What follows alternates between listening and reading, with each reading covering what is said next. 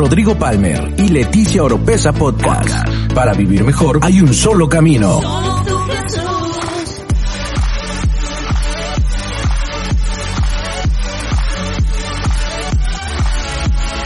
Escucha todas las semanas la clave para tener una mejor vida. Una mejor vida. Rodrigo Palmer y Leticia Oropesa Podcast. Y le he titulado a esta colección Resiste. Así se va a llamar esta colección de enseñanzas por los próximos servicios. Resiste. Vamos, chamacos, ahí díganle a alguien ahí, resiste. Y creo que hoy a la luz de la palabra, más que nunca en esta temporada, esta palabra obtiene mucho significado. Resistir, resistir. Y yo creo que va a traer mucha paz, va a traer mucha visión, mucha fe, mucha esperanza, sobre todo el día de hoy, de cómo vivir el Evangelio realmente. Así que quiero pedirle que ahí donde usted está me acompañe a orar para que el Espíritu Santo se mueva a través de la palabra. Su presencia ya está aquí, pero que Él se mueva para revelarnos la palabra. Señor, te doy gracias en este día por tu presencia. Te pido en el nombre de Jesús que esta palabra, Señor, sea trasladada como esa semilla que cae en buena tierra y que da su fruto, Señor. Ayúdame en esta ocasión especialmente a poder articular de una manera asertiva el mensaje que pusiste en mi corazón. Dame la gracia y el favor para con tu pueblo y que no sea solamente un bonito mensaje, sino que sea algo que podamos practicar del diario. Gracias Señor porque a pesar de nuestras fallas, tú eres fiel. Tú nos amas y hoy queremos aprender a resistir. En el nombre de Jesús. Amén y Amén. Especialmente en este mensaje, quiero decirles aquí con los chicos de producción y todo eso, creo que nunca había yo escrito un mensaje tan largo. Así que hoy voy a tomarme mi tiempo. Quiero ponerme el parche desde antes. Vamos a leer mucha Biblia. Voy a meterme en cosas que normalmente no me meto porque quiero, no, no quiero que quede algo sin cubrir. Y, creo que eso va a edificar a, toda la audiencia que tenemos, a todo el cuerpo de Cristo. Y aún si hay personas que no conocen a Jesús, espero que esto sea de bendición para tu vida y de mucho aprendizaje también para aplicarlo. Que esto no solamente se quede para oírlo, sino para aplicarlo. Y quiero empezar hablando de este concepto de resistir. ¿Qué es resistir? Me gusta esta frase, que la vida no siempre se va a tratar de conquistar, sino muchas veces se va a tratar de resistir. Tenemos que aprender, de hecho, cuándo conquistar y cuándo resistir. Y sí, la Biblia dice que somos más que vencedores en Cristo Jesús, yo lo creo y lo recibo, y conquistadores, y todo eso lo dice la palabra, pero también la Biblia nos enseña que tenemos que resistir. Específicamente en Efesios capítulo 6, verso 13, la escritura dice, por tanto, tomad toda la armadura de Dios para que podáis resistir en el día malo y habiéndolo hecho todo, estar firmes. Yo no sé usted si me está viendo, pero yo no me voy a rendir a las cosas que se están presentando en mi ciudad, en mi vida, en mi familia, en la iglesia y en el ministerio. Nosotros no nacimos para rendirnos, no vamos a renunciar, no vamos a abandonar, no vamos a salir corriendo, vamos a resistir. ¿Y qué es esto de resistir? ¿Qué significa? Le voy a dar la definición que está ahí en el Internet, en un diccionario.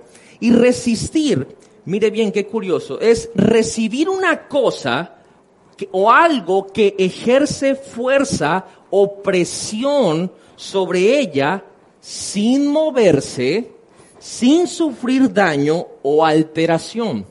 Otra definición de resistir es sufrir un padecimiento físico, moral o espiritual a una persona que lo causa sin dejarse vencer por él y a menudo sin quejarse o tratar de evitarlo. ¿Qué definición? Y eso no es de la Biblia, eso es lo que está ahí disponible para todo el mundo, de la palabra resistir. Y nosotros somos la iglesia de Jesucristo. Y hoy quiero enseñar a la luz de la palabra resistir como la iglesia, como la iglesia. Porque si vamos a ser seguidores de Jesús, sobre todo en este 2020, de ahora en adelante, según esta definición, vamos a recibir cosas. Vamos a tener presión sobre nosotros. Y no podemos alterarnos. No podemos movernos. No podemos dejar las cosas así simplemente. Vamos a resistirlas. Y como iglesia de Jesucristo, hay algo curioso que nosotros tenemos como asignación. Primeramente, individualmente, cada uno de nosotros estamos llamados a la santificación. Eso significa que nos vamos a separar del mundo porque el que tiene amistad con el mundo tiene enemistad con Dios, dice la escritura. Pero curiosamente también la Biblia nos manda a infiltrarnos en el mundo. Y esto parece que genera un contrapunto. ¿Cómo me separo y al mismo tiempo me infiltro? Y es una cuestión difícil para aquellos que estamos siguiendo a Dios aparentemente. Nos separamos de aquello que no le agrada a Dios, pero nos infiltramos para hacer una diferencia. El problema es que si no tenemos cuidado, al infiltrarse con el mundo, terminamos diluyendo la verdad y a conformarnos a la mentalidad del mundo. Y eso es lo que no tenemos que hacer. Como iglesia resistir de una forma de afuera para adentro, vamos a tener que resistir la persecución. Y esto es algo que como cristianos nos tenemos que ir acostumbrando, porque Jesús lo mencionó, lo anunció. Y quiero decirles, actualmente ahorita aquí en Villahermosa, a una escala muy pequeña, la iglesia está sufriendo una persecución. ¿En qué sentido? No nos dejan congregarnos. Y la verdad es así tal cual, no nos dejan congregarnos. Pero vamos a resistir. Yo no sé ustedes, pero vamos a resistir. Ahora, de adentro de la misma iglesia, vamos a tener que resistir algo que hoy se está levantando desde el mismo infierno, que es la división. En el mismo cuerpo de Cristo se están levantando falsas doctrinas, apostasía, cosas que no deben de estar pasando, traiciones y nosotros somos los que vamos a resistir. Y cuando digo nosotros es todo el cuerpo de Cristo alrededor del mundo. Vamos a resistir. Porque tenemos que recordar que nosotros no fue que logramos o nos merecemos a Jesús. Es Jesús el que vino a nosotros. Nosotros le recibimos. Él es el que estaba buscando nuestras vidas. ¿De qué sirve entonces como iglesia resistir? ¿De qué sirve conquistar pero no mantener aquello que se conquistó. ¿De qué nos sirve ganar terreno si no vamos a pararnos firmes? Y aquí quiero llevarnos al, pasaje que vamos a, a estudiar el día de hoy, tomando uno de los discípulos de Jesús, un personaje que hoy más que nunca me identifico con él, y es este discípulo que se llama Pedro. Y él en la Biblia tiene dos cartas, primera y segunda de Pedro, y en una de ellas nos va a escribir, nos va a animar y enseñar cómo resistir en estos tiempos. Y esta frase es importante que la tengamos en nuestro espíritu y en nuestro corazón. Resistir en lo temporal nos guía a una herencia en lo eterno. Resistir en lo temporal nos lleva a una herencia en lo eterno. Y no importa si la cosa se pone oscura, quiero decirles, antes que amanezca, siempre es la hora más oscura. Antes que venga un rompimiento, siempre hay caos.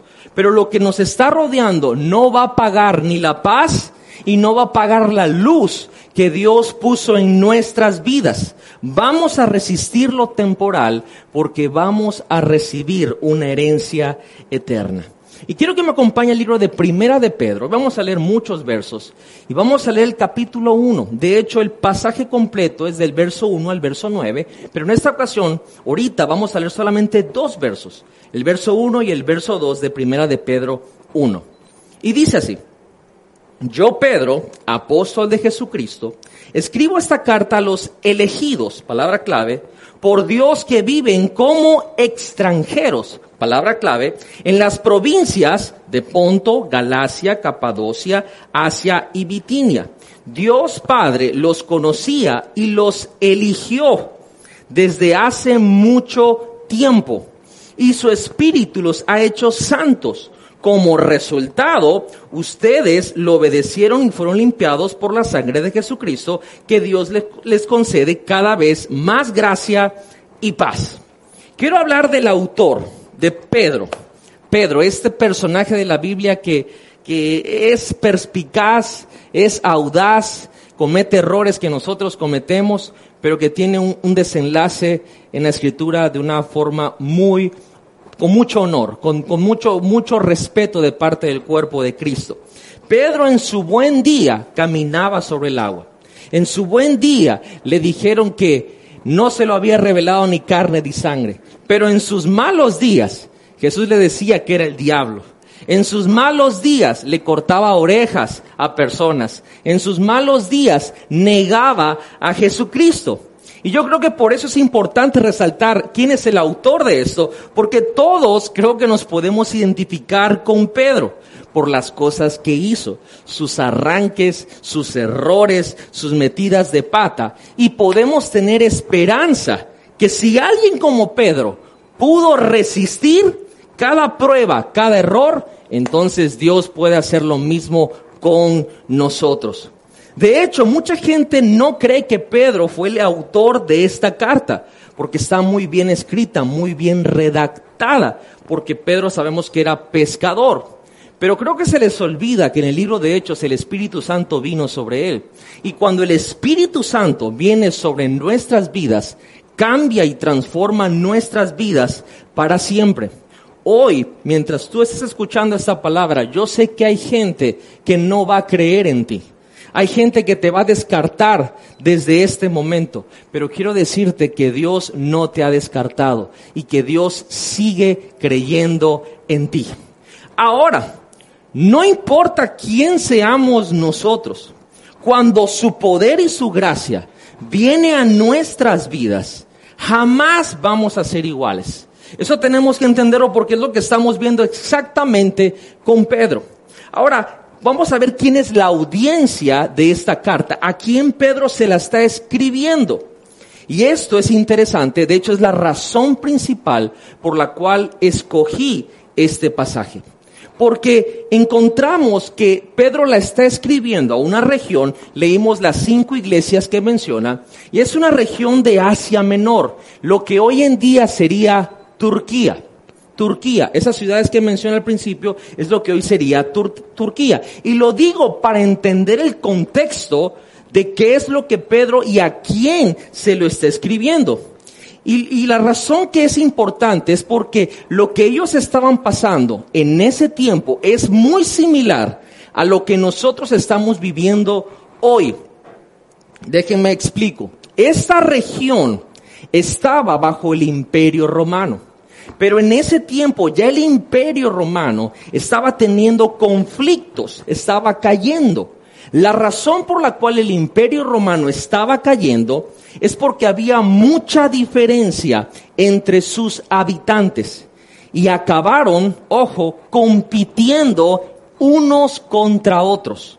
Y esa es la razón, y creo que hay un eslogan por ahí que todo grande imperio y toda grande civilización se despedaza desde adentro. Eso fue lo que pasó con el imperio romano. Estaban divididos. Cada quien tenía su agenda, cada quien tenía su punto de vista. Y en medio de todo eso estaban los cristianos, los que se les conocía como la gente del camino, así se les llamaba en ese entonces. Y en medio de toda esa caída del imperio, estaban presionando a los cristianos, y ojo, a un grado que no les permitían congregarse. ¿Será que tiene similaridad con el día de hoy lo que estamos viviendo? Por eso Pedro escribe. Dejaban a todo mundo hacer lo que sea, pero a los cristianos en ese entonces no los estaban dejando reunirse. Pedro les escribe para animarlos y decirles, hey, no se rindan, no claudiquen, resistan, no cedan terreno. Pedro quería que ellos supieran, número uno, que hay esperanza y que la mejor decisión que se puede hacer en ese tiempo es seguir buscando de Dios. Lo curioso es que esta región, hoy en día, Turquía, donde esta carta fue dirigida hace muchos años, hoy es uno de los países que tiene menos iglesias en el mundo. Porque no se trata de cómo empiezas, se trata de cómo resistes. Se lo tengo que repetir una vez más. No se trata de cómo empiezas, se trata de qué tanto resistes. Y en esos primeros dos, tres versos que acabamos de leer, hay, hay dos palabras en sí que, que quiero resaltar porque es importante dejar este fundamento.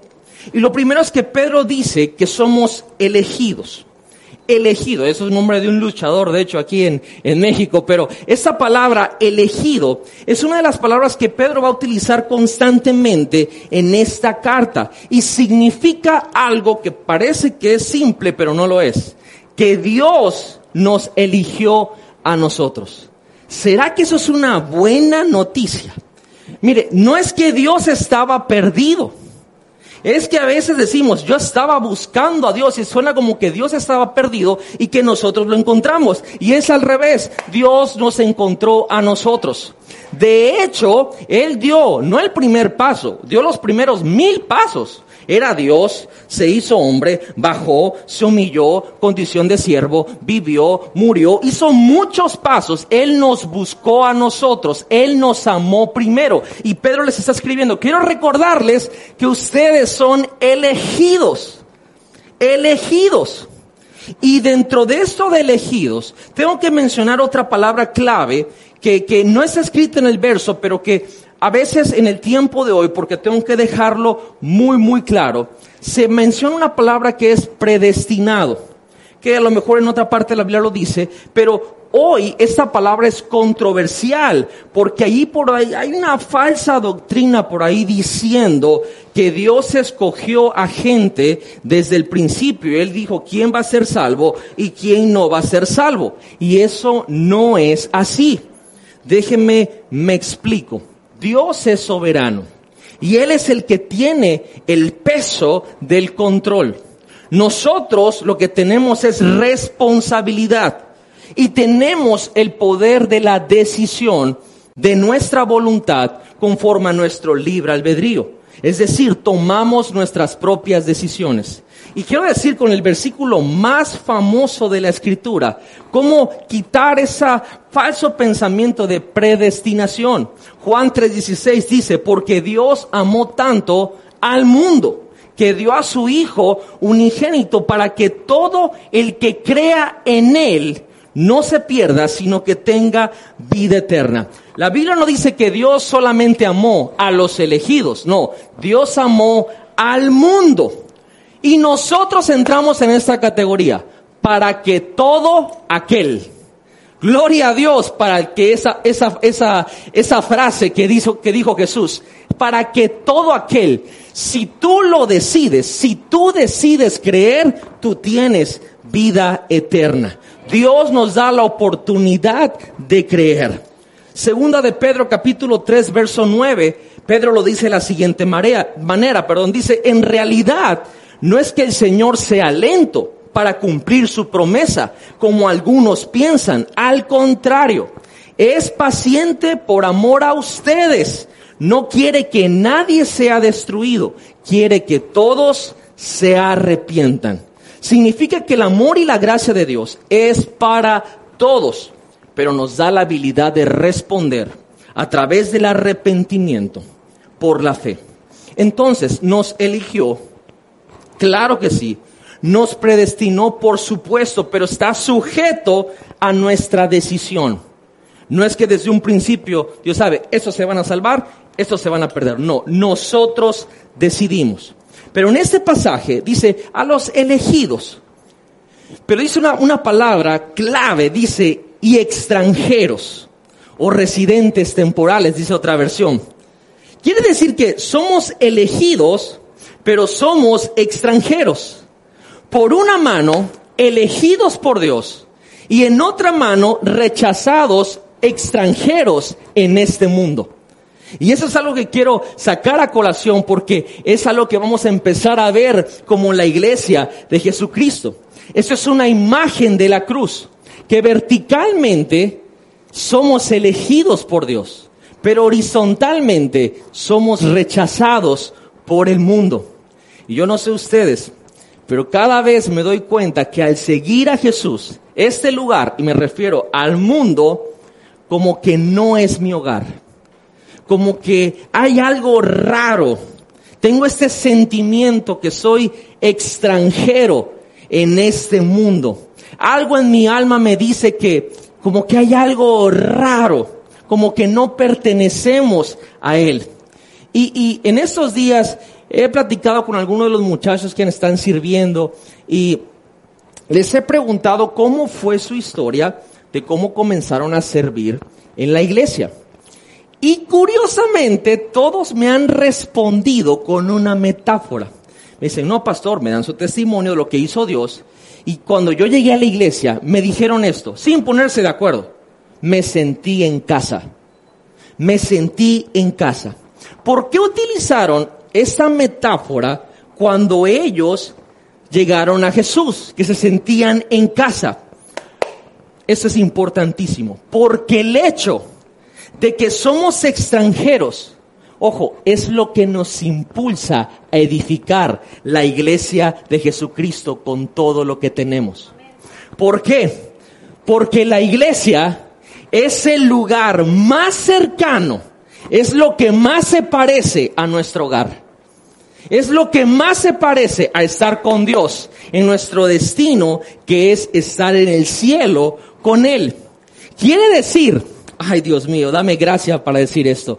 Quiere decir que cuando te deja de interesar edificar la iglesia, vamos a oír más sencillo, asistir a la iglesia, participar a la iglesia, cuando eso te deja de interesar, significa que ya no te sientes extranjero de este mundo, sino que ya te sientes ciudadano y amigo del mundo. Quiere decir que entonces ya no eres elegido por Dios, sino que ahora te sientes como pez en el agua acá. Y recordemos, ustedes, dice Pedro, son elegidos por Dios, pero son extranjeros en este mundo. Van a ser aceptados por Dios, pero rechazados por este mundo. Y esto es increíble porque realmente cuando yo entro a la casa de Dios, y cuando digo la casa de Dios no digo un edificio, digo a la iglesia de Jesucristo, la gente, las personas, yo puedo decir estoy en casa. Estoy en casa. Y la iglesia de Jesucristo funciona como una embajada en otro país. En una ocasión, unos familiares perdieron su pasaporte en otro país y fueron a México, bueno, a la embajada de México en ese país. Y esa embajada es un lugar que está en un país extranjero, pero que no se rige bajo las leyes de ese país, sino que se rige bajo las leyes del país de origen. Esa es la iglesia de Jesucristo. ¿Y por qué menciono todo esto? Porque lo que Pedro está escribiendo aquí les dice, amigos, la división que está afuera no debería de estar aquí adentro. Los argumentos que hay afuera no deberían de estar aquí adentro. Este es nuestro hogar, no lo corrompamos. Y curiosamente hoy, en estos días sobre todo, la iglesia de Jesucristo está teniendo conflictos por todos lados y estamos perdiendo el tiempo de estar unos contra otros no corrompamos nuestro hogar. Somos elegidos por Dios y extranjeros en este mundo. Mi hogar es con Dios en su casa, con Jesucristo. ¿Qué tal si lo leemos otra vez? Primera de Pedro capítulo 1 versos 1 y 2. Dice, yo Pedro, apóstol de Jesucristo, escribo esta carta a los elegidos, ahora ya entendemos, por Dios, que viven como extranjeros en las provincias de Ponto, Galacia, Capadocia, Asia y Bitinia, que es hoy en día Turquía. Dios Padre los conocía, que es la predestinación, que quería dejar bien en claro eso, y los eligió desde hace mucho tiempo y su espíritu los ha hecho santos como resultado, aquí es donde vamos a entrar, ustedes lo obedecieron. Digan conmigo, obediencia. Y fueron limpiados por la sangre de Jesucristo, que Dios les conceda cada vez más gracia y paz. Ok, ya sabemos quién es el autor, ya sabemos cuál es la audiencia, ya estamos resaltando quiénes somos nosotros que somos elegidos por Dios, pero somos extranjeros en este mundo, aceptados por Dios, pero rechazados por este mundo. Pero también Pedro les está diciendo cuál debe de ser el resultado de poder tener esta fe y este fundamento en nuestras vidas, y es la obediencia. La obediencia es el resultado. Y esto parece muy sencillo, pero déjenme profundizar. Ya que estamos viendo todo esto, nos vamos a dar cuenta que Pedro les está hablando de una obediencia que no tiene bendición. No tiene una bendición obvia. Deme chance con esto. Es fácil, es hasta tentador, es alentador obedecer cuando hay una bendición obvia. Prosperar, sanar, trabajo, hijos, familia. Es, es fácil. Vamos a poner si hay una recompensa. Pero aquí Pedro está escribiendo de una obediencia, ojo aquí, oído aquí, que nos va a llevar a una persecución, que nos va a llevar a sufrimiento, que nos va a llevar a presiones, que nos va a llevar a dolor que nos va a llevar a dolor. Porque hoy vamos a aprender cómo resistir el dolor. Cómo resistir el dolor. Yo le dije a mi esposa en la madrugada, esta prédica es para mí mismo. Esta prédica va dirigida, la primera persona que va dirigida es a su servidor. ¿Cómo resistir el dolor? Obedecer a Jesús Obedecer a Jesús, amigos, no les voy a mentir, nos va a guiar, a llevar, va a traer un dolor. Y no lo hablo desde una perspectiva negativa. De hecho, Pedro nos está, nos está tratando de decir, obedezcamos a Jesús, aun cuando nos lleve a un serio y profundo dolor. Y todos los que estamos siguiendo a Jesús nos hemos dado cuenta que al hacerlo es cierto nos lleva a ciertas pruebas, nos lleva a tener ciertas cartas, cargas, perdón, cierto dolor. Y la pregunta sería, ¿vamos a continuar obedeciendo, aunque parezca que no hay una bendición obvia? Y este es el estado de nuestra sociedad hoy en día. Ya nos tuvimos que haber dado cuenta también que nuestro amor por Dios, nuestra fe por Dios, nuestra obediencia por Jesús va a causar problemas en la sociedad. Va a causar cargas, va a causar persecución, va a causar dolor. Si hoy nos levantamos, levantamos nuestra voz, que estamos a favor de un matrimonio como Dios lo dijo, va a traer persecución, va a traer dolor, va a traer presión. Si nos levantamos que tenemos el derecho de la libre expresión y la libertad de culto, va a traer persecución, va a traer dolor, va a traer cargas. No sé si me estoy explicando. Amar, seguir y obedecer a Jesús también va a añadir presión en el matrimonio, va a añadir presión con los hijos, va a añadir dolor con la familia. Amigos, yo, yo no quiero que este evangelio se diluya. Y tampoco quiero sonar desde una perspectiva que el Evangelio es lo peor que te puede pasar en la vida. No, deme chance que esa enseñanza entremos a lo que la Biblia nos quiere enseñar. Tenemos que aprender a resistir el dolor. ¿Y cómo es eso?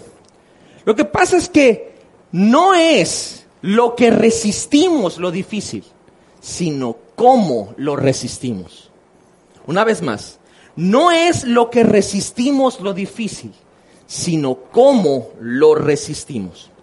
Y en, estos, en este pasaje, Pedro nos va a enseñar cómo resistir el dolor. Y quiero hablarle de dos puntos que vamos a ver en este pasaje. Y son muy sencillos. La esperanza viva y el propósito. Suenan muy, pero muy generales. Deme chance de desarrollar esto. Primera de Pedro, capítulo 1, verso 3. Seguimos leyendo.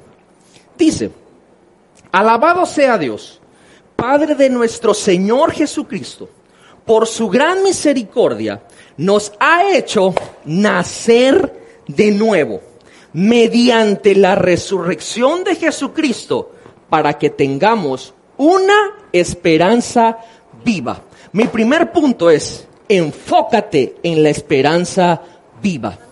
Enfócate en la esperanza viva. Vemos que este versículo 3 empieza alabando a Dios y vemos la importancia de bendecir a Dios. ¿Qué hacemos al despertar? La gran mayoría de nosotros que pues, pues somos seguidores de Jesús, pues le damos gracias a Dios por un día más y, y, estamos buscando que Dios nos bendiga. Pero vemos la importancia de nosotros ser los que empecemos el día bendiciendo a Dios. ¿Por qué? Por su misericordia. Su misericordia es nueva cada mañana. Él nos bendice por su misericordia. Él nos bendijo primero, Él nos amó primero. Y quiero entrar en ese concepto que parece que puede sonar como un llamado de salvación, pero no lo es. Y es el concepto que Pedro está soltando acá, que es nacer de nuevo. Y nacer de nuevo mediante la resurrección. Esto va a estar buenísimo. Abroches el cinturón con esto.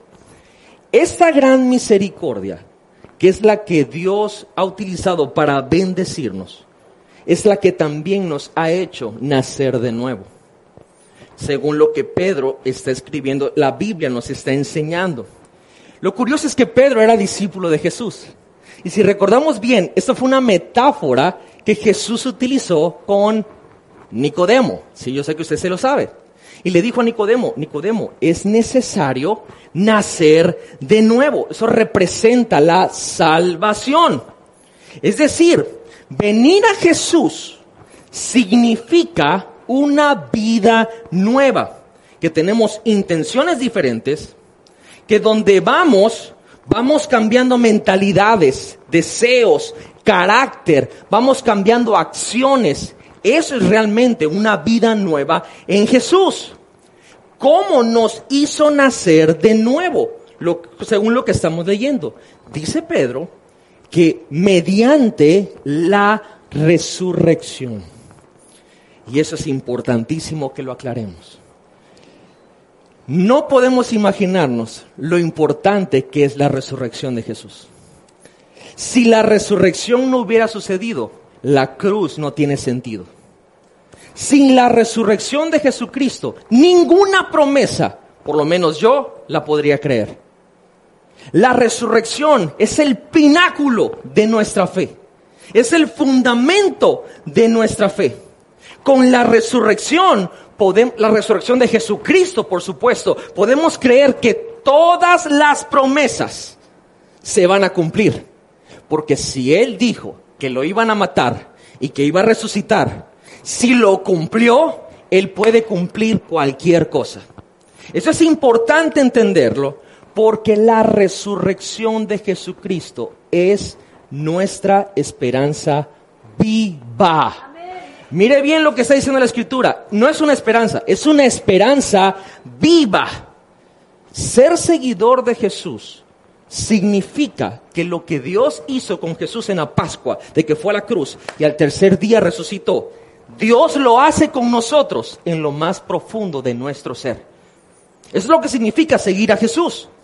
La Biblia lo dice así en Romanos 6.8. Dice, ahora bien, si hemos muerto con Cristo, confiamos que también viviremos con Él.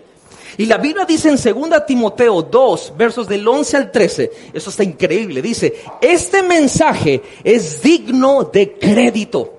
Si morimos con Él, también viviremos con Él. Por eso se llama esta colección Resiste. Si resistimos, también reinaremos con Él. Ojo, si lo negamos, también Él nos negará. Pero mire el desenlace. Y si somos infieles, debería decir que Dios también va a ser infiel. Dice, no, Él sigue siendo fiel, ya que no puede negarse a sí mismo. Es decir, Mi esperanza es una esperanza viva porque mi Dios es mi esperanza y Él está vivo. Quiere decir que mi esperanza es una esperanza viva. La resurrección me dice que yo tengo un Dios vivo. No se quedó en una tumba. Por eso tengo una esperanza viva. Ahora, lo, lo, maravilloso de esto es que cuando, como hace rato el pastor Merari dio el llamado de salvación, y la oración que hacemos del llamado de salvación dice que confesamos con nuestra boca que Jesús es el Señor y creemos en el corazón. Es más, vamos a leerlo. Romanos 10, versos del 8 al 9, dice lo siguiente. ¿Qué afirma entonces? La palabra está cerca de ti, la tienes en la boca y en el corazón. Esta es la palabra de fe que predicamos. Que si confiesas con tu boca que Jesús es el Señor, y ojo, y crees en tu corazón que Dios lo levantó de entre los muertos, serás salvo. Es ahí donde nacemos de nuevo.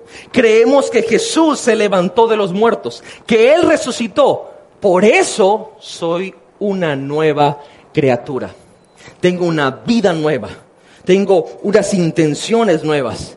Voy cambiando mi carácter, voy cambiando mis acciones, voy cambiando mis palabras, voy cambiando mis deseos.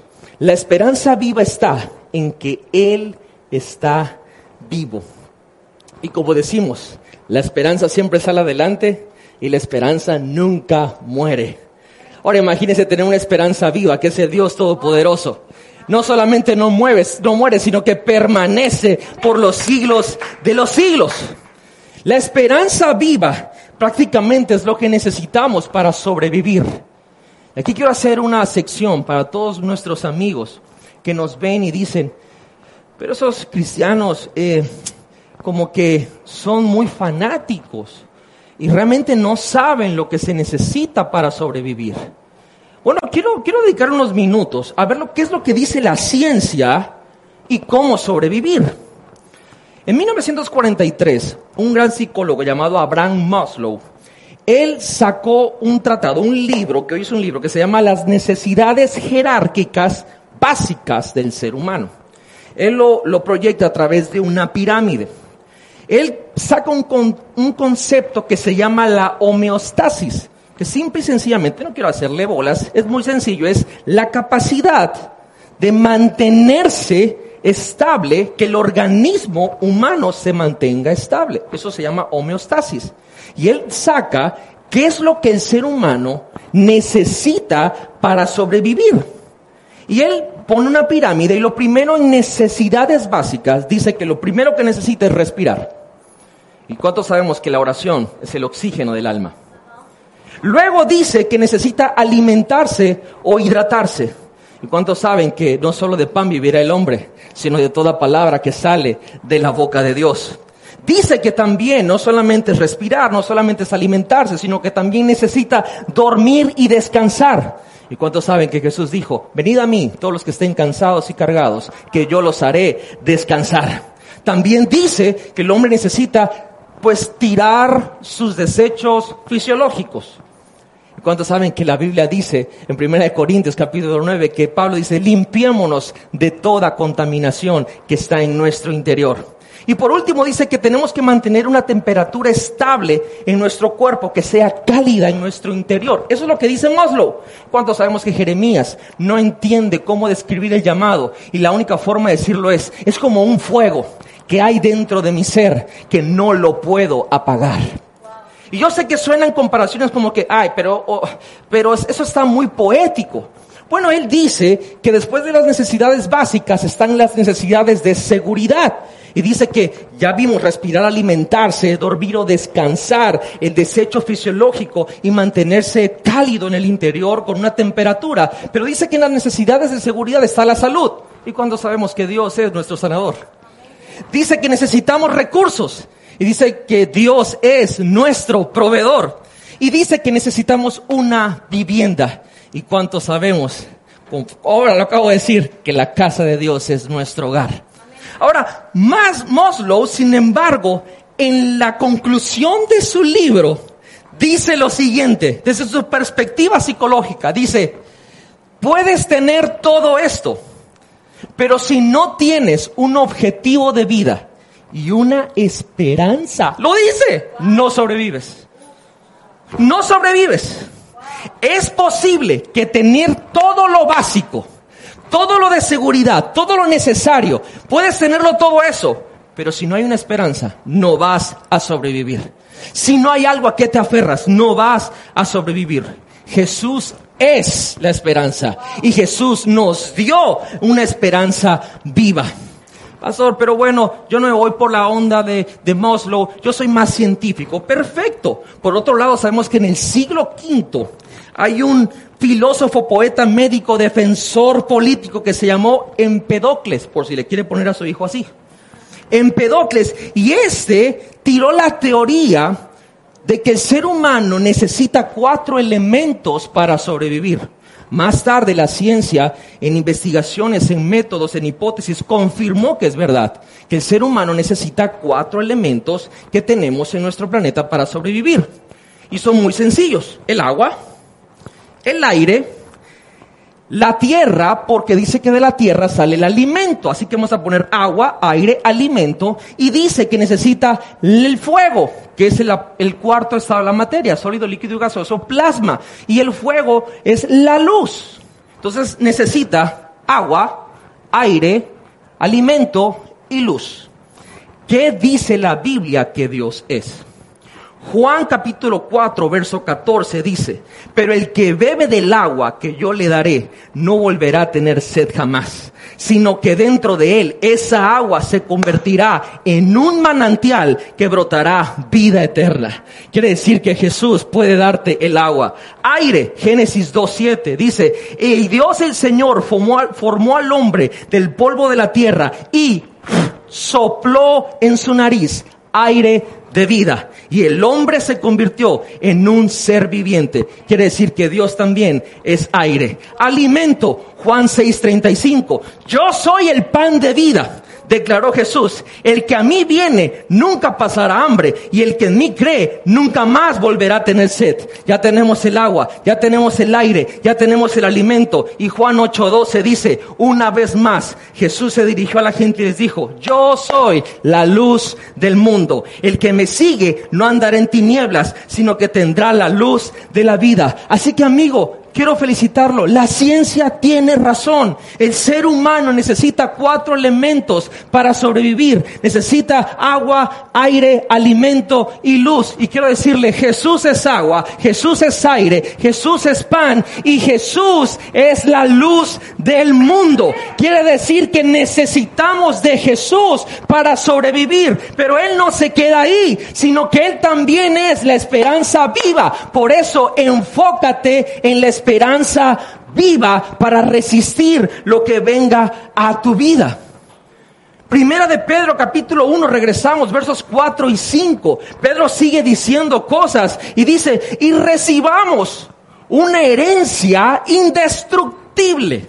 No se puede destruir, incontaminada, inmarchitable. Quiere decir que es eterna. Dice, tal herencia está reservada en el cielo para ustedes a quienes el poder de Dios protege mediante la fe hasta que llegue la salvación que se ha de revelar en los últimos tiempos. Alguien diga fuerte herencia. Digan mi herencia. La herencia es un derecho por nacimiento. Aquí es donde viene y toma sentido el concepto de nacer de nuevo. ¿Por qué Jesús usó esa metáfora? Porque para poder tener la herencia indestructible, incontaminada, inmarchitable. Necesitabas nacer bajo otra paternidad. Y ahora ya no eres heredero por lástima, eres heredero por derecho. No somos hijos por valor, es decir, por cuánto no los merecemos. Somos hijos por nacimiento. ¿Por qué? Porque nacimos de nuevo mediante la misericordia, la gracia de Dios. Y hoy podemos tener acceso a, ese, a esa herencia. Amigos, a Jesús no lo consigues, ni lo logras. A Jesús lo recibes porque Él nos busca a nosotros. No es por obras, para que nadie se gloríe. Si creemos en Él, si decidimos abrir nuestro corazón, si confesamos con nuestra boca que Él es Señor y creemos con el corazón que Él resucitó, tenemos herencia. Y la herencia es increíble porque hoy en día podemos dejar nuestro testamento, pero dejamos estipulado que si morimos y nuestros hijos tienen una edad que no han alcanzado madurez, se les va reteniendo ciertas partes de la herencia si se utilizan los fideicomisos. Dios igual tiene nuestra herencia, pero hay cosas que están retenidas. Y Dios no lo retiene por maldad, sino porque nos ama, no quiere hacernos daño. Por eso en este tiempo que estamos pasando tantas cosas difíciles, decimos, ¿por qué no me manda esto? ¿Por qué no tengo el otro? Tienes herencia, tienes una esperanza viva, resiste con ella, porque mientras maduras, que te voy a entrar para allá, vas a ir recibiendo esa herencia indestructible, incontaminada, inmarchitable. Es importante recordar todo esto, porque cuando la vida en el mundo empieza a cargarte y a presionarte, la esperanza viva es lo que va a, liberar esa presión, a liberar esa carga, porque tenemos herencia. La herencia o, la esperanza funciona como el contrapeso de los elevadores. Para que el elevador suba, el contrapeso tiene que estar más pesado. El mundo te va a poner miles de cargas, pero Dios te pone toneladas de esperanza toneladas de esperanza. Y la esperanza pesa más que el dolor. La esperanza pesa más que la carga. La esperanza viva nos ayuda a resistir el dolor. ¿Cómo se hace esto en la práctica? Cuando yo sé que mi Jesús hizo todo eso por mí y resucitó como Él lo prometió, yo sé que lo que estoy pasando ahorita si morí con Él cuando le entregué mi corazón y resucité con Él cuando nací de nuevo, quiere decir que esto que está pasando lo puedo resistir porque Él está conmigo. Eso es cuestión de fe. Y mi punto número dos en esta enseñanza es, si estamos pasando por cosas difíciles, brother, asígnale propósito al dolor. Asígnale propósito al dolor. Primera de Pedro, regresamos, capítulo 1, versos 6 y 7, dice, así que alégrense de verdad, no de mentira, alégrense de verdad. Les espera una alegría inmensa, aunque tienen que soportar muchas pruebas. Esta frase es increíble, por un tiempo breve. Estas pruebas demostrarán que su fe es auténtica está siendo probada de la misma manera que el fuego prueba y purifica el oro. Aunque la fe de ustedes es mucho más preciosa que el mismo oro, entonces su fe, al permanecer firme en tantas pruebas, les traerá mucha alabanza, gloria y honra en el día que Jesucristo sea revelado a todo el mundo. Me encanta porque dice, alégrense de verdad, cósense, tengan alegría. Porque, porque, o sea, van a pasar muchas pruebas. Quiero decirles, van a pasar mucho dolor, mucho sufrimiento. Pero espérense, su fe está siendo probada como el oro el fuego. Y cuando venga el día del Señor, ustedes van a recibir mucho cuando Jesús revele todas las cosas. Va a ser por un breve tiempo. Me encanta porque tengo que explicar entonces a Dios y su percepción del tiempo. Un tiempo breve, dice la Escritura. Esta frase la utiliza Pedro porque quiero, quiero pensar que tuvo nostalgia de los últimos instantes que tuvo con Jesús en Juan 16, cuando el mismo Jesús decía palabras como estas, voy a estar con ustedes solamente un tiempo más, dentro de poco voy a ser crucificado. Y eso nos lleva a qué es lo que Dios considera un tiempo breve. Según Pedro, Dios ve el tiempo así, en segunda de Pedro 3.8. Dice, sin embargo, queridos amigos, hay algo que no deben olvidar. Para el Señor, un día es como mil años y mil años son como un día. La percepción de Dios del tiempo. Y Santiago 4:14 dice algo peor. Dice, ¿cómo saben que será de su vida el día de mañana? La vida de ustedes es como la neblina del amanecer. Aparece un rato y luego se esfuma. Entonces, soportar pruebas por un breve tiempo significa toda nuestra vida. Lo voy a repetir una vez más, porque ese es el Evangelio. Soportar el dolor, las pruebas, es un breve tiempo que para Dios significa toda nuestra vida. Si toda nuestra vida vamos a estar resistiendo, que es lo que nos está animando la palabra, resistiendo el dolor, resistiendo cargas, resistiendo pruebas, más vale que le asignemos propósito a ese dolor. Más vale que le asignemos propósito a esas cargas. ¿Por qué, amigos? Porque el dolor es el gran revelador. El dolor es el gran revelador. ¿Cómo es esto? El dolor es capaz de exponer quiénes somos.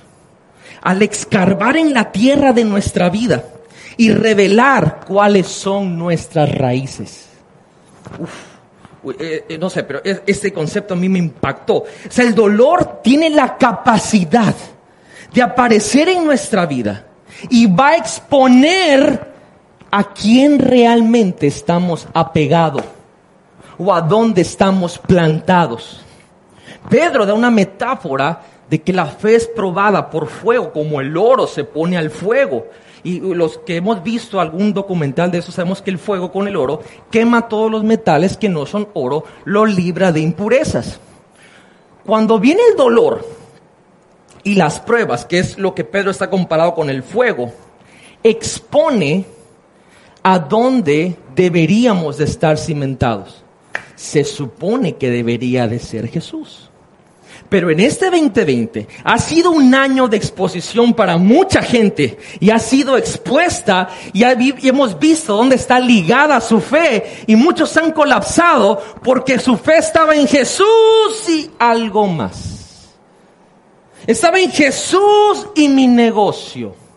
Jesús y mi esposa. Jesús y mis hijos. Jesús y mi talento.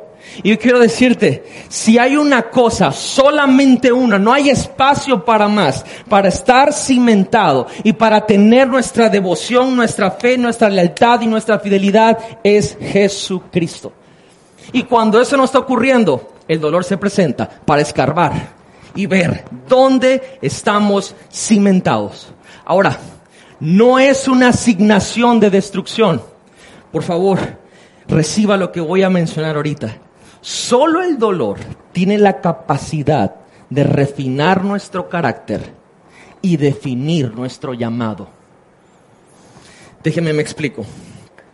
Asignémosles propósito a nuestro dolor. Porque así mientras vamos creciendo en medio de la prueba, nuestro carácter se va a ir desarrollando y nuestro llamado se va a ir definiendo. ¿Cómo es esto? Jesús en Lucas 1 dice la escritura que el Espíritu Santo lo impulsó al desierto y ahí fue probado, tentado, su carácter se fortaleció, su identidad se afirmó y sale directo al ministerio en Lucas 4 y lo vamos a leer, versos 17 y 19 y dice, le dieron el rollo del profeta Isaías, Jesús lo desenrolló y encontró el lugar donde está escrito lo siguiente, el Espíritu del Señor está sobre mí porque me ha ungido para llevar la buena noticia a los pobres, me ha enviado a proclamar los cautivos ser liberados, que los ciegos verán, que los oprimidos serán puestos en libertad y que ha llegado el tiempo del favor del Señor. ¿Qué pasó? ¿Qué pasó con Jesús? La prueba, el dolor, el hambre que pasó, refinaron su carácter y como resultado, Él salió con un llamado definido.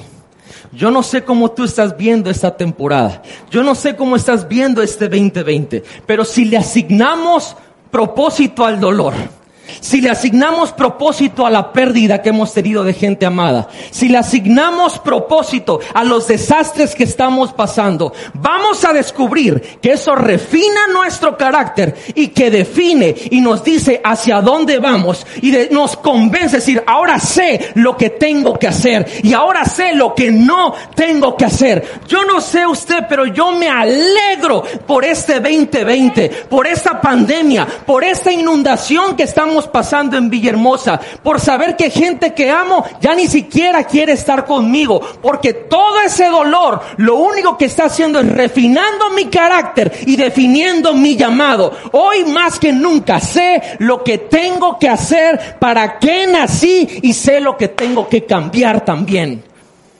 Le he asignado propósito a mi dolor. Primera de Pedro, regresemos, que eso está buenísimo. Capítulo 1, versos 8 y 9, hoy terminando. Ustedes aman a Jesucristo, dice Pedro, a pesar de que nunca lo han visto. ¿Cuántos aman a Jesús aquí? Y nunca lo hemos visto, por lo menos yo no. Aunque ahora no lo ven, confían en Él y se gozan con una alegría gloriosa e indescriptible. La recompensa por confiar en Él será la salvación de sus almas. Oh, aquí hay una cosa que el versículo se escuchó increíblemente poético y glorioso, pero aquí están pasando dos cosas simultáneas. Todo esto tiene sentido si nos, si nos enfocamos en la esperanza viva y si le asignamos propósito al dolor. Amigos, escúchenme bien, muchachos, escuchen bien esto. Esto es el Evangelio.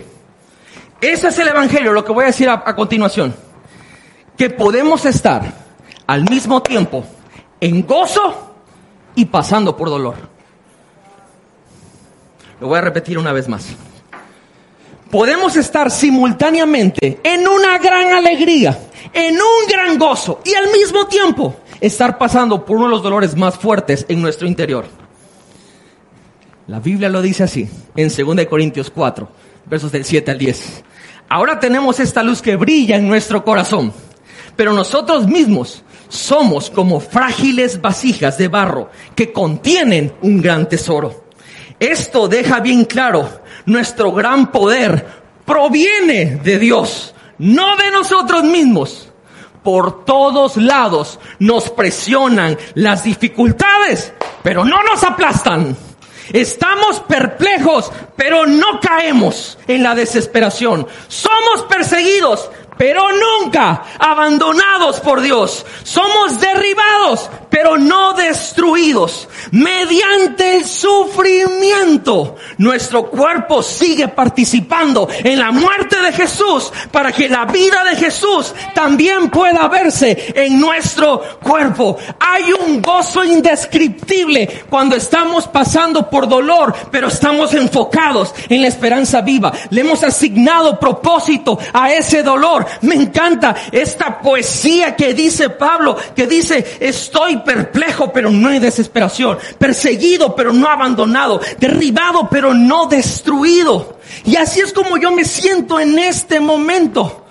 Puedo resistir el dolor porque tengo una esperanza viva. No porque yo sea fuerte, sino porque tengo una esperanza viva y le estoy asignando propósito a ese dolor.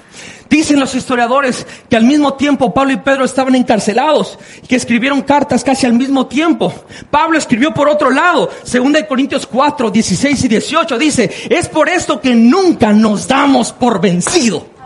Aunque nuestro cuerpo esté muriéndose, nuestro espíritu va renovándose cada día, pues nuestras dificultades son pequeñas y no durarán mucho tiempo. Ya sabemos cómo es Dios con el tiempo, va a durar toda la vida. Sin embargo, nos producen una gloria que durará para siempre, que es de mucho más peso que las dificultades. Así que no miramos las dificultades que ahora vemos. En cambio, fijamos nuestra vista en cosas que no pueden verse, pues las cosas que ahora podemos ver pronto se habrán ido, pero las cosas que no podemos ver permanecerán para siempre puedo resistir porque mi dolor temporal desarrolla una herencia eterna. Esa es mi convicción. No nos vamos a rendir. Vamos a resistir. Tenemos una esperanza viva y tenemos asignación de propósito a nuestro dolor. Disculpe que haya gritado yo tanto, pero es que esto me emociona. Me emociona no con algo que al rato se me va a pasar, es que lo que hemos pasado en este año, lo que hemos pasado y lo que seguiremos pasando posiblemente, lo que hemos experimentado como personas, en todo tipo de relaciones, en todo tipo de situaciones, a mí personalmente me ha golpeado demasiado también. Yo no quiero pararme aquí diciendo, no hermanos, ustedes, porque no, a mí me ha golpeado. Pero este mismo mensaje, ayer mismo, mientras estaba dando forma final, me di cuenta que esto es lo que el Señor sin palabras había puesto en mi corazón de hacer. enfocarme en mi esperanza viva que es Jesús y en asignarle propósito a mi dolor.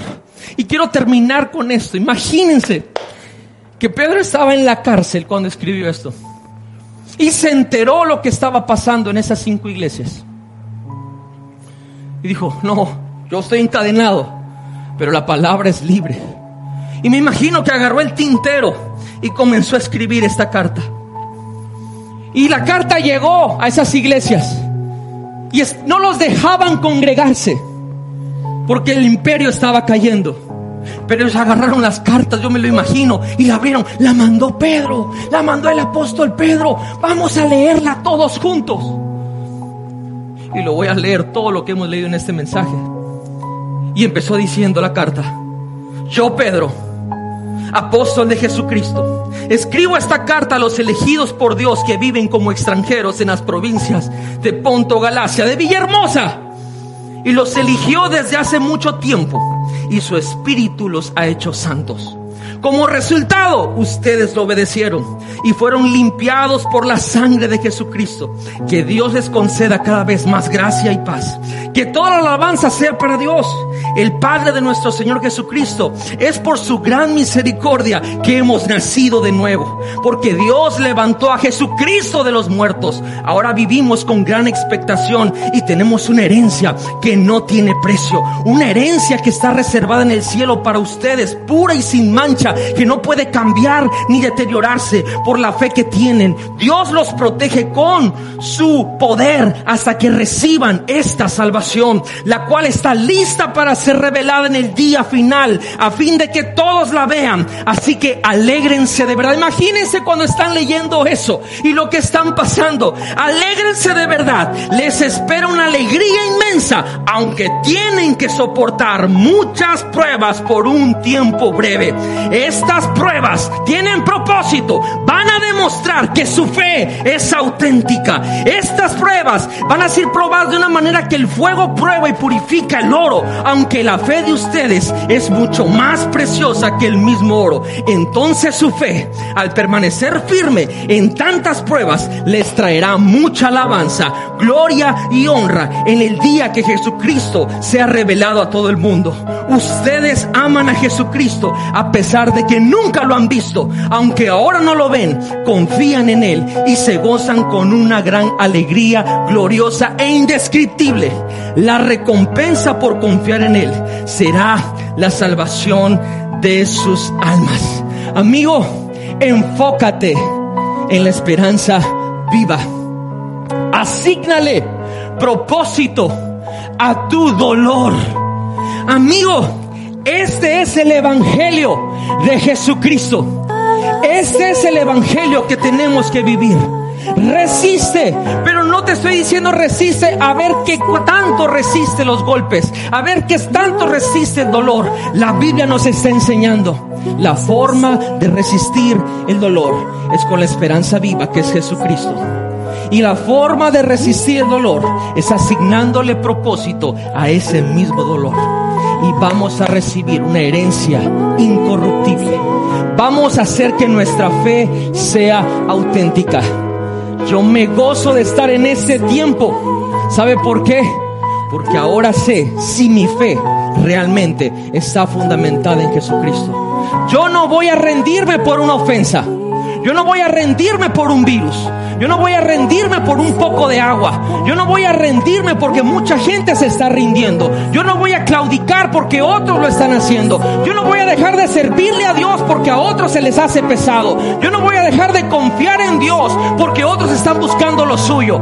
Yo le quiero asignar propósito a mi dolor. Tengo fijada mi mirada en la esperanza viva. Así que amigo, resiste. Resiste. Resiste. El evangelio se puede pasar un grande gozo y pasar una gran prueba al mismo tiempo. De eso se trata este evangelio. Pero te aseguro, te lo garantizo porque la Biblia lo está diciendo. La recompensa por confiar en Él será la salvación de tu alma. ¿Cuál es el alma? La mente, la voluntad y tus emociones. Algo está pasando en la vida de cada uno que ahora mismo, como que siento en el espíritu que estás poniendo la brújula de tu vida y como que recortando cosas que sabes que no valen la pena pasar ni hacer, estás poniendo tu mirada en la esperanza viva. Estás asignándole propósito a tu dolor. Hoy es un día para dejar de lamentarse en por qué han pasado tantas cosas en este 2020 y poder decir, esto mejor lo aprovecho, porque esto va a refinar mi carácter y va a definir mi llamado.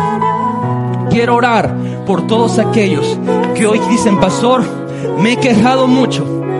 He pensado que esto ha sido una pérdida de tiempo, pero hoy quiero empezar a resistir. Si tú eres una de esas personas, ahí donde estás, quiero orar por ti. Padre, en el nombre de Jesús, así como dice tu palabra, declaro que tu gracia y tu paz es multiplicada la vida de mis hermanos. Y declaro en el nombre de Jesucristo, ahora mismo, que tu Espíritu Santo nos dirige a enfocarnos en esa esperanza viva que eres tú, Jesús. Que tu Espíritu Santo nos habla para asignarle propósito a nuestro dolor. Sabemos que tenemos una herencia y nos gozamos porque las pruebas van a hacer que nuestra fe sea auténtica. Jesús, hoy nos alistamos en ese remanente que va a resistir que va a resistir, que va a resistir. No importa qué desastre natural venga, no importa qué virus venga, no importa qué ofensa venga, no importa qué traición venga, no importa quién renuncie, quién claudique, vamos a resistir, porque no es en nuestras fuerzas, es a través de tu misericordia, es a través de la esperanza viva, es a través de saber que esto nos define en el llamado y nos refina en nuestro carácter. En el nombre poderoso de Jesús te doy gracias. Amén y amén. Wow. La verdad es que este mensaje no tiene una idea esta semana lo que ha pasado. Y, y de hecho ayer mientras lo preparaba mi esposa me decía, mi amor, ya terminaste. Porque es muy raro que me haya sentado tantas horas para algo así. Pero no sabe lo que pasaba por mi cabeza mientras escribía esto. Sucesos, imágenes, palabras, sentimientos y emociones. Y aunque son dos puntos muy sencillos, que si los escuchamos casualmente un día, no tienen tanta profundidad como cuando uno los atraviesa. Hoy estamos cerrando la temporada de la fiesta de los tabernáculos. ¿Y qué mejor forma de resistir viniendo con Dios a honrarlo con nuestro pacto? Yo quiero animarle, quiero desafiarle que no permita que esta temporada de tabernáculos termine sin sellarla con nuestra ofrenda especial hace unos días yo no tenía para mi ofrenda especial, para mi pacto. Pero Dios hizo un milagro sobrenatural. Me hablaron de un lugar, me dijeron, aquí te, damos esto. Yo no vi, no reconocí la semilla. Y al salir mi esposa, vamos por algo que necesitábamos en la casa.